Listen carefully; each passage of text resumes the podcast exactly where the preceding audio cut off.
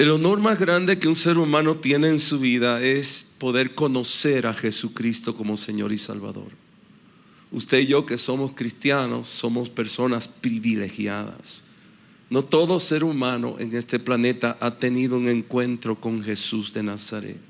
Usted que lo ha tenido, usted tiene que valorar eso de una manera impresionante, porque qué privilegio más grande es conocer a Jesús poder hablar con Jesús, caminar con Él, poder crecer en su palabra.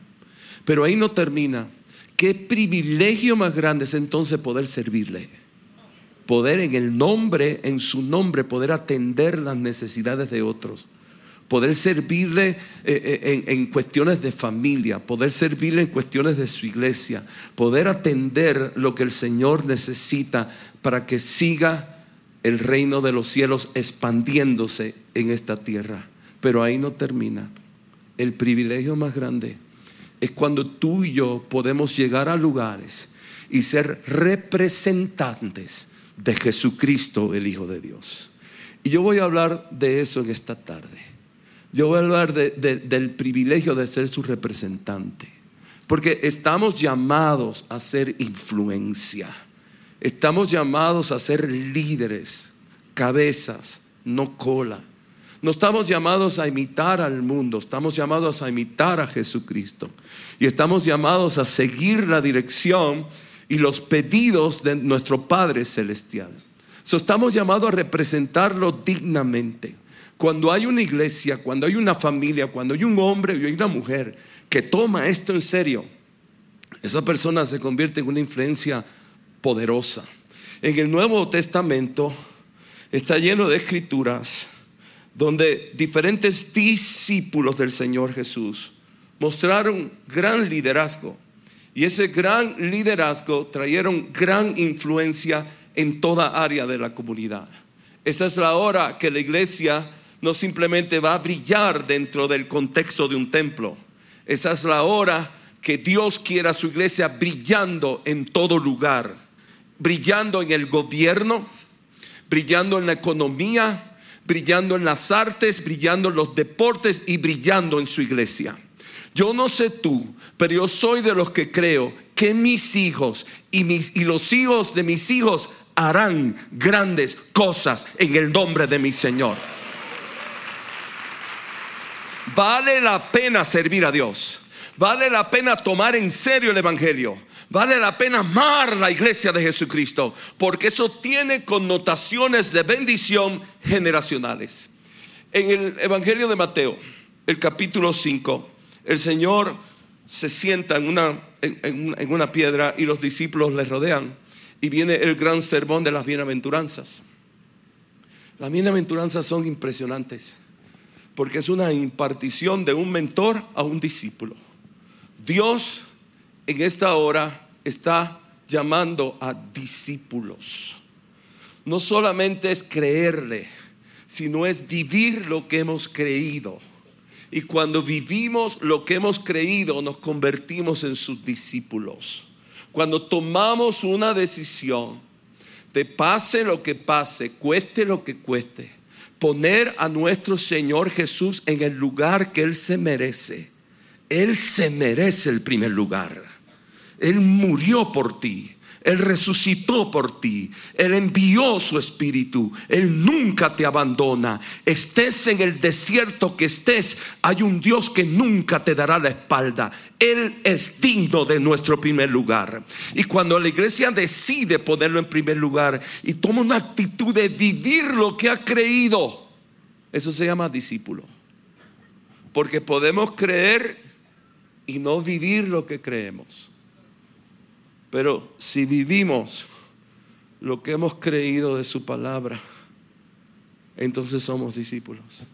Y el Señor se sienta en las bienaventuranzas y comienza a impartir como un mentor, comienza a impartir virtudes espirituales impresionantes, transformadoras. Y ahí dentro de, dentro de, esa, dentro de ese discipulado del Señor Jesús sale esta escritura. Y esta escritura siempre me ha me ha fascinado, me, ha llamado la atención. Está en Mateo capítulo 5, versículo 13. Yo quiero que usted lo vea con sus ojitos. vosotros sois la sal de la tierra. Jesús, ponte en el lugar, vamos a ese lugar, como dice mi amigo Sixto, te llevo al lugar. Está el Señor sentado, están los discípulos, los más cercanos de Él, le da las bienaventuranzas y los mira y le dice, vosotros, ustedes, son la sal de la tierra. Pero si la sal se desvaneciere, ¿con qué será salada? Son los discípulos de Jesús los únicos que pueden salar la tierra. Mas nadie tiene la capacidad de salar la tierra.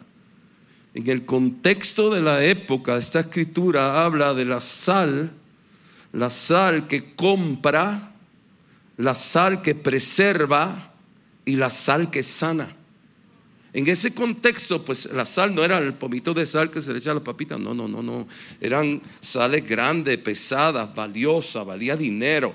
No todo el mundo tenía esta sal, solamente gente privilegiada tenía esta sal. Y con esta sal se compraba, con esta sal se hacía transacciones, era como un banco. Toma esto, dama que yo te compro, yo, había compra y venta. Con esta sal se preservaba para que no se pudriera, para que no se dañara para que la bacteria, para que, para que, para que no hubiera daño, se, se preservaba. Y con esta sal se sanaba.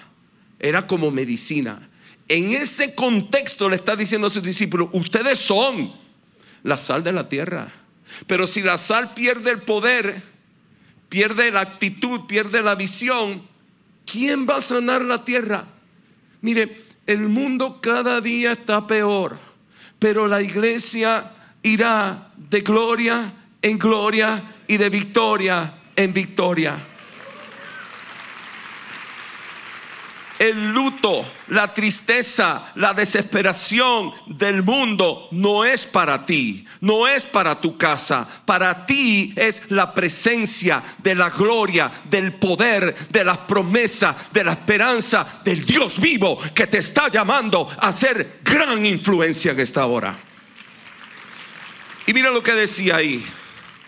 Vosotros sois la luz del mundo. Son sal, pero también son luz. Son sal para la tierra. Son luz para el mundo.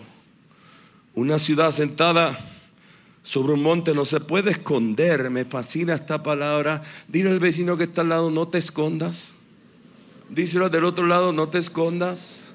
No escondas tu fe, no escondas tu adoración, no escondas tu intercesión. Sabes, en esta hora unámonos como pueblo de Dios con gran orgullo a decir, yo tengo un Dios poderoso que me ama, que me salvó, que perdonó mis pecados, que vuelve otra vez. Su nombre Jesús, el Hijo de Dios. Yo me siento orgulloso, feliz y proclamo a los cuatro vientos de que la Biblia es la palabra de mi Dios, es la verdad de mi Dios. Yo no me avergüenzo de ponerme de rodillas cuando tengo que ponerme de rodillas y clamar al Dios vivo. Yo sé que venga lo que venga, hay un Dios que está dispuesto escuchar mi oración. No te escondas. Allá en Estados Unidos se levantó un movimiento, el Secret Friendly. No se podía hablar del diablo. No se podía hablar de la cruz, no se podía hablar de la sangre, no se podía hablar de Jesús. Entonces, sé para qué vamos a la iglesia. Entonces, ¿de qué se habla ahí? ¿De qué se habla ahí?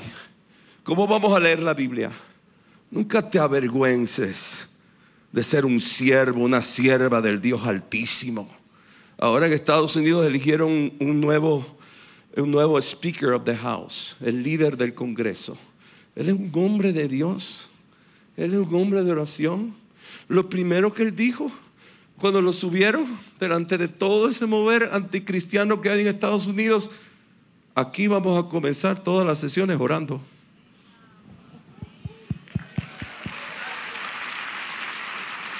Yo oro que de esta casa salga gente así, salga gente que Dios lo ponga en lugares que diga, aquí vamos a comenzar todo lo que se va a comenzar levantando, adorando y proclamando el poderoso nombre de Jesucristo. ¿Cuántos dicen amén a ese? La identidad correcta de un discípulo de Jesucristo es que es sal de la tierra y que es luz para el mundo.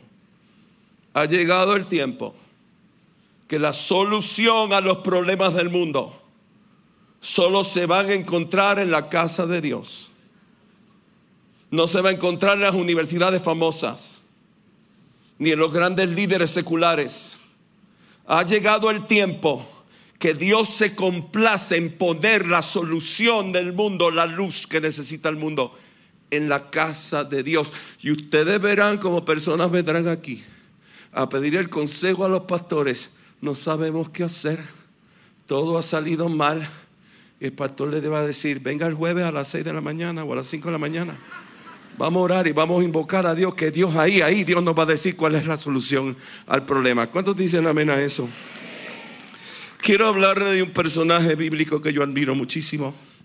Este personaje me inspiró a mí mucho a escribir el libro El secreto de los grandes empresarios. Es un hombre que se llama José de Arimatea.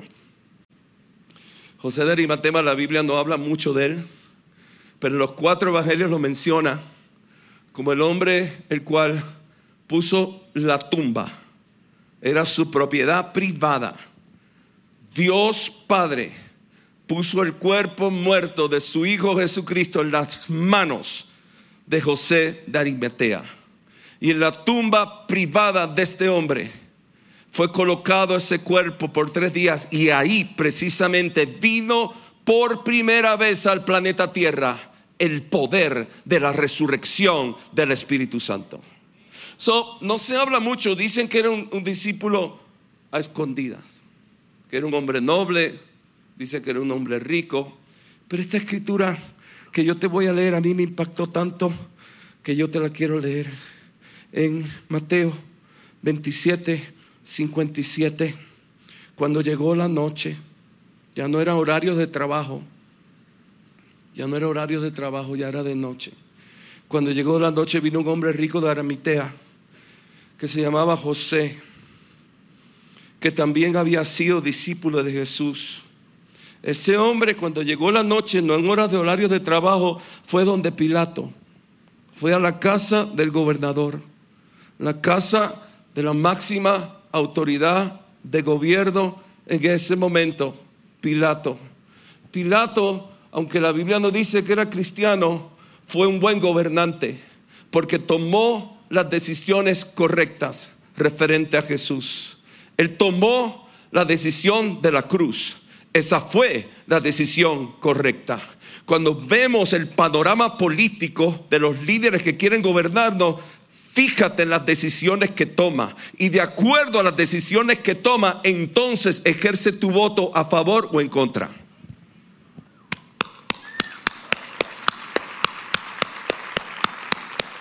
Entonces Pilato llegó a la casa, José tocó la puerta y Pilato lo dejó entrar. Había una relación. No todo el mundo entra en la noche en la casa del gobernador, pero él llegó y dice que entró y dice que le rogó a Pilato que le permitiese llevarse el cuerpo de Jesús. Los, los, los fariseos los escribas, el sumo sacerdote, que eran muy poderosos, ellos habían pedido ese cuerpo. Ellos lo querían. Ellos querían mandar sobre ese cuerpo. Pilato no los dejó. Sin embargo, vino un discípulo de Jesús que se llamó José y lo pidió. Y entonces Pilato se lo concedió.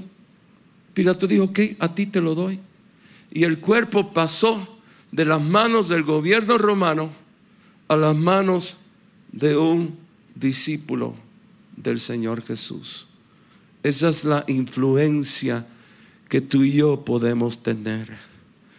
Esa es la influencia que Dios le entrega a sus discípulos. Esa es la influencia que Dios está poniendo sobre su iglesia. Tú no eres cualquier cosa. Tú eres la iglesia redimida por la sangre del Cordero. Tú eres el templo del poderoso Espíritu de Dios. Tú eres protagonista de lo que Dios quiere hacer en la tierra y en el mundo. Te recuerdo que tú eres la luz del mundo y tú eres la sal de la tierra. Nicodemo toma el cuerpo y dice la Biblia, voy a parafrasear, porque me quedan 14 minutos y no me voy a pasar.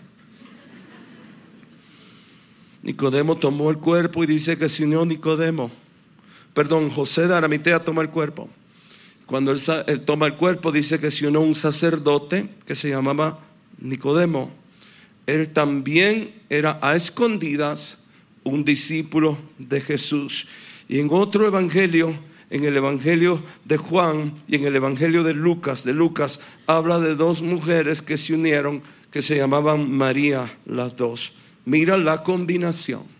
Número uno, Dios nos quiere unir. Dios demanda unidad.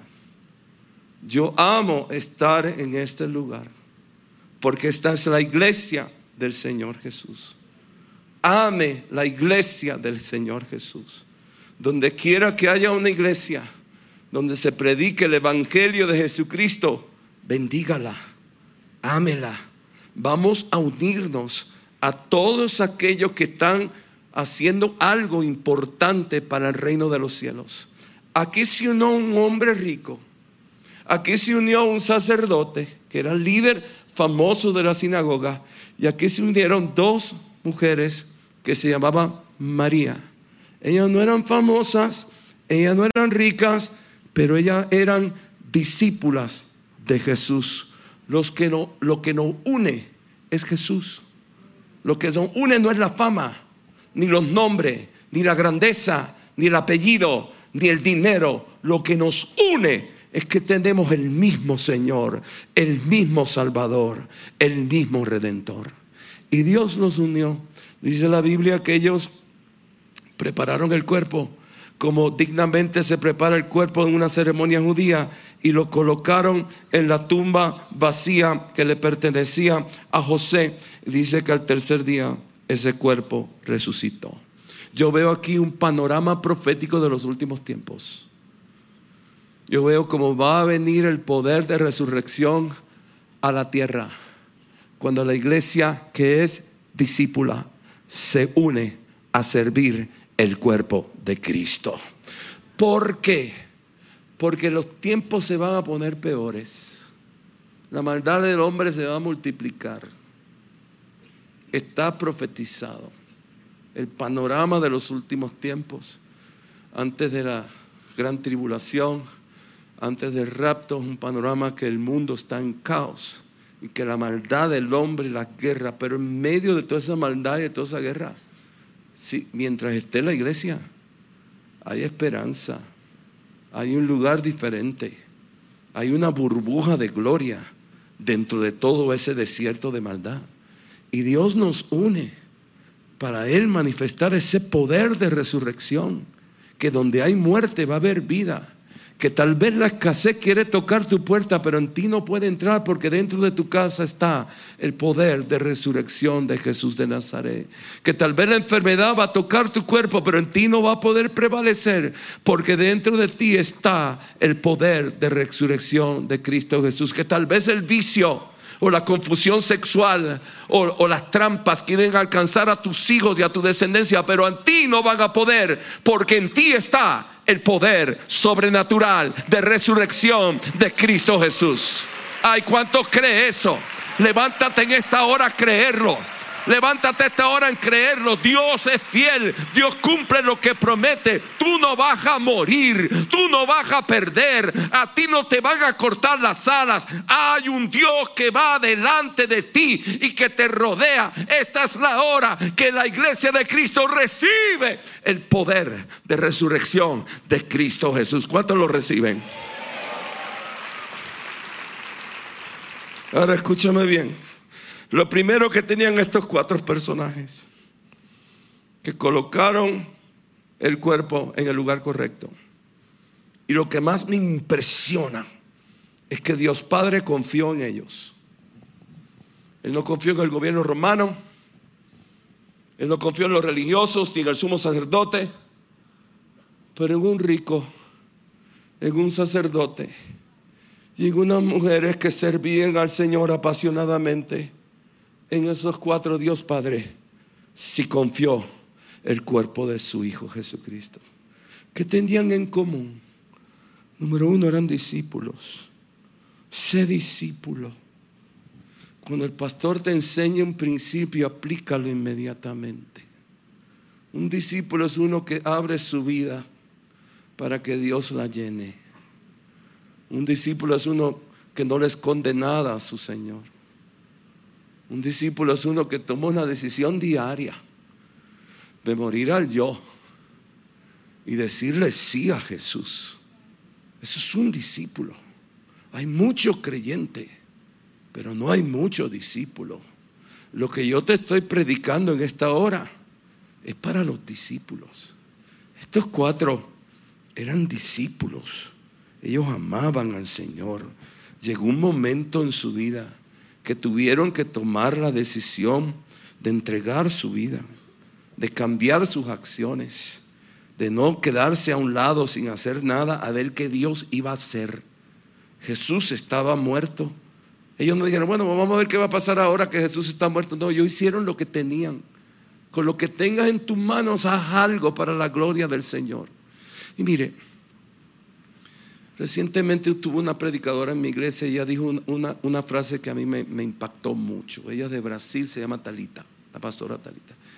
Ella dijo que había un predicador que nos hablaba bien, que gritaba mucho. Yo, yo como que me identifiqué con él, tú sabes.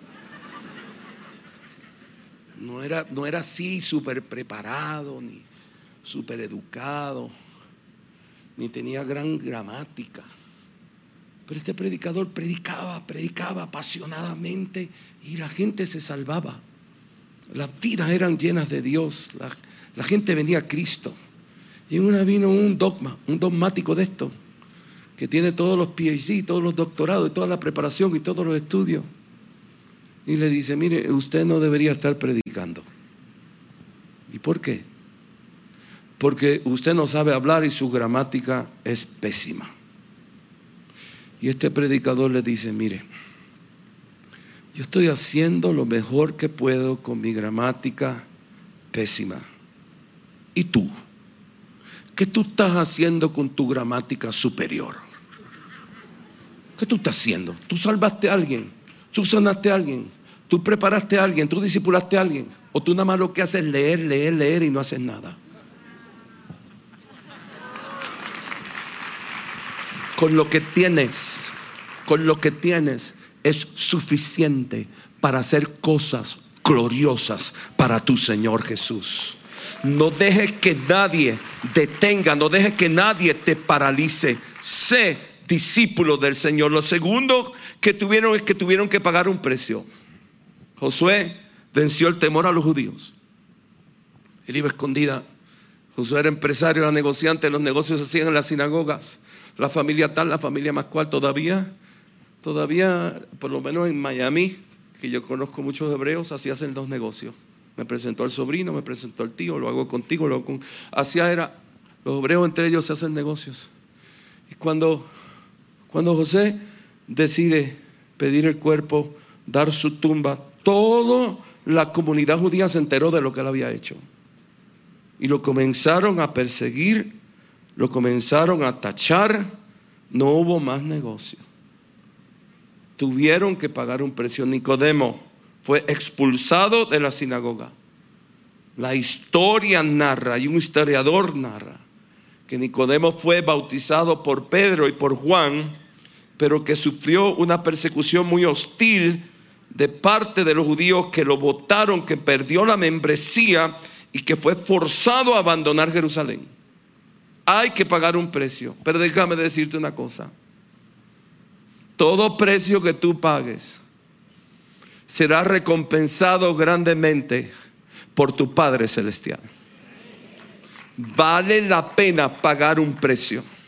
Servimos un Dios de recompensa.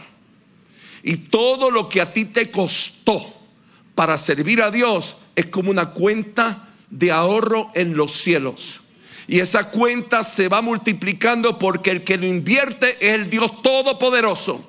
Y en ese sacrificio tuyo el Señor dice, voy a añadir autoridad, voy a añadir unción, voy a añadir favor, voy a añadir más gente, voy a entregar territorios. Yo no ha habido una sola vez que yo y mi esposa, con mi familia, no hayamos pagado un precio a causa del llamado que yo no he visto a Dios recompensarlo cien veces por una. Tú tienes un Dios generoso que nunca se olvida lo que tú pones a sus pies.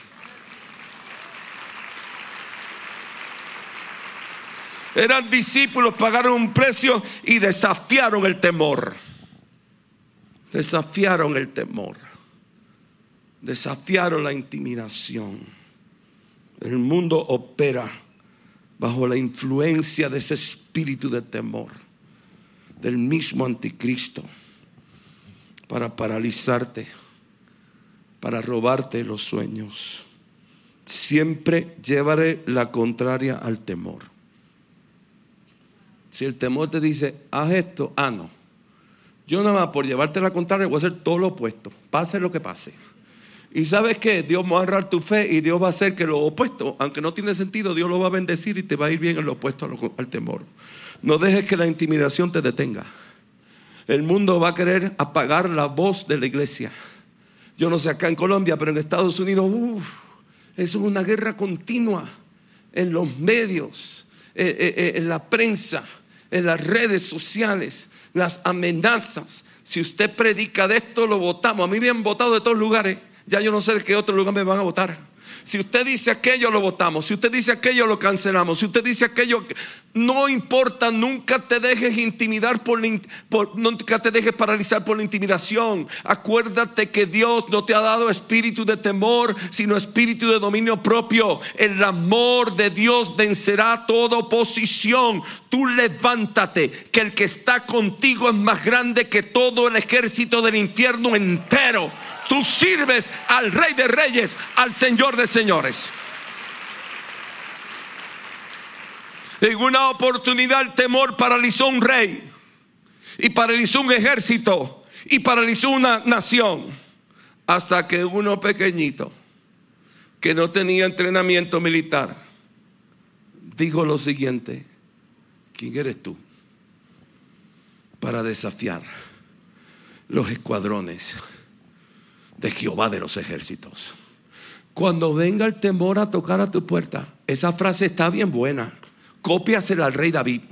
¿Quién eres tú para desafiar los escuadrones de Jehová de los ejércitos? Que el temor no te detenga, que el miedo no te detenga. Tú tienes un Dios que te protege, que te defiende y nunca ha perdido una sola batalla.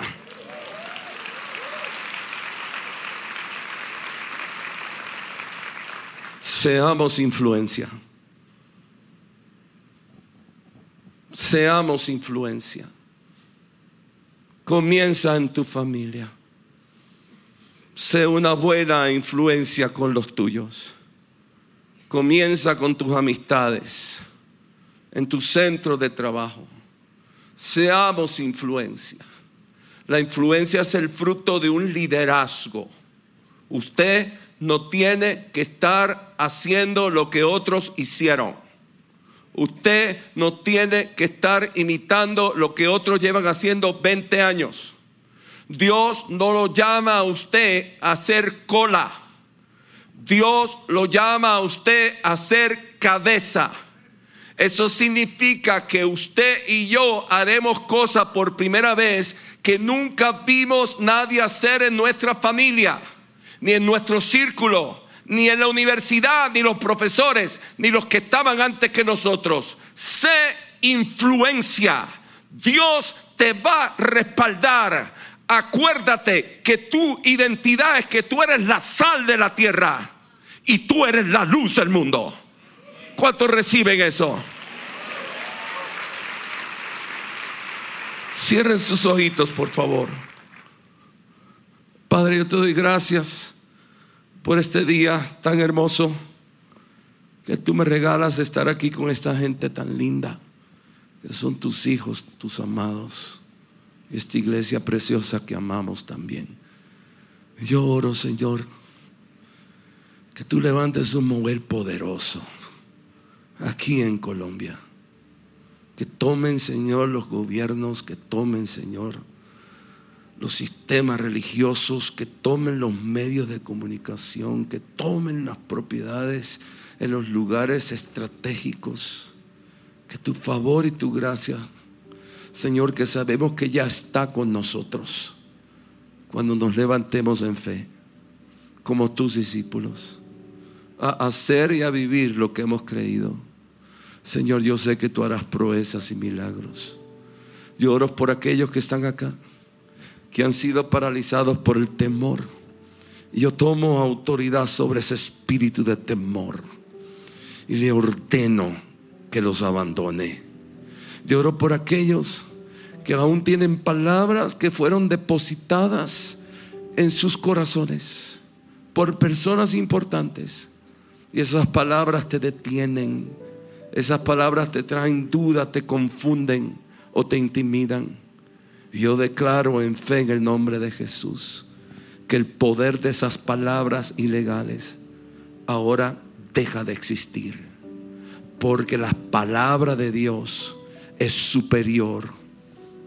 Padre, gracias por las nuevas generaciones y ayúdanos a ser padres a ser madres por esas nuevas generaciones. Porque creemos y entendemos de acuerdo a tu palabra que cosas mayores ellos harán. Y sabemos que han habido muchas generaciones anteriores que han derramado lágrimas, gemidos y clamor delante de ti para un mover de poder y gloria de tu iglesia. Gracias, Padre, porque qué privilegio más grande es conocerte. Qué privilegio más grande es poder servirte. Y qué privilegio más grande es poder representarte a ti. En el nombre de Jesús. Amén.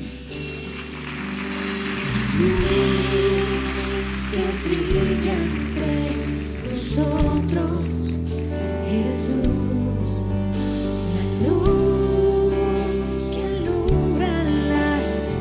naciones.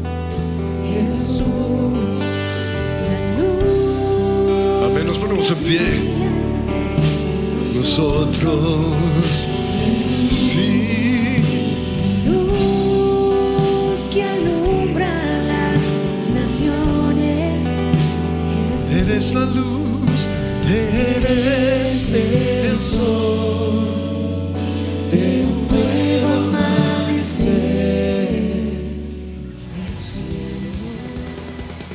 Si les gustó este video, pueden suscribirse al canal de El lugar de su presencia en YouTube. De esa manera gozará de todos nuestros beneficios.